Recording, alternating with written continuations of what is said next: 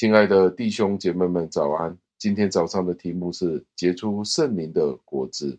经文出自于加拉太书五章二十二节，经文是这样说的：但圣灵的果子是仁爱、喜乐、平安、忍耐、恩慈、良善、信实。感谢上帝的话语。加尔文是这样子的解释这一段的经文：一切的命令、律法。劝导人的所有总纲，就是一个字爱。因此，保罗在这里列举圣灵的果子的时候，他将爱放在首位，就是仁爱。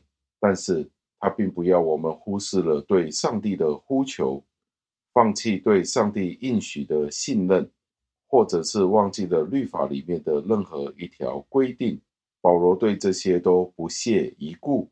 因为他并不要我们拒绝这些的命令、这些诫命，但是他所关心的是，我们有没有在人面前是否证明得到我们渴望去顺服上帝。我们之前已经说过了，如果我们爱我们的邻舍，我们就不会谋求自身的利益。这样子的见证，我们可以清楚的自身体验到，我们具体来说应该努力的促进和平、健康的团结。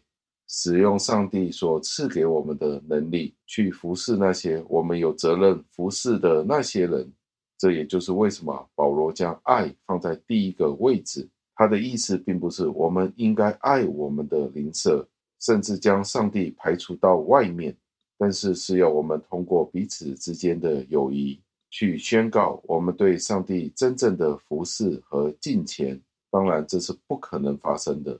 除非我们将所有的信任放在上帝身上，在祷告和祈求当中得到庇护。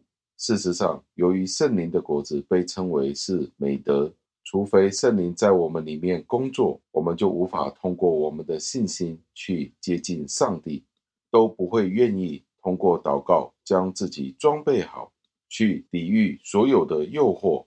在本质来说，我们是没有办法、没有能力去了解福音的。在祈祷与祈求里面，亲自与上帝交流，我们需要圣灵透过他的恩典去启迪我们、光照我们，使得我们的心去呼求上帝，使我们变得能够有能力。这就是我们需要记得的。最后，让我们默想：如果圣灵在我们心中内住，我们就会与基督结合，与上帝相爱。这些果子是我们与三位一体的上帝的关系里流露出来的。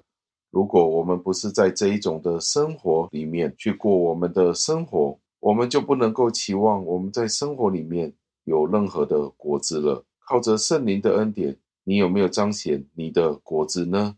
让我们一起祷告，亲爱的恩主，我们赞美感谢您。为了您再一次的提醒了我们圣灵的果子，圣灵的果子是仁爱、喜乐、平安、忍耐、恩慈、良善、信实，而里面最大的是爱。求主让您的圣灵充满我们的爱心，因为您就是爱，让我们懂得什么是真正的爱，也明白其他所有圣灵的果子。但愿每一天，我们能够在您里面活出更加丰盛、更加多属灵的果子，不单单只是在我们的品格上面，也在我们身边亲戚朋友们当中流露出圣灵的果子。求您垂听我们的祷告，是奉我主耶稣基督得胜的尊名求的，阿门。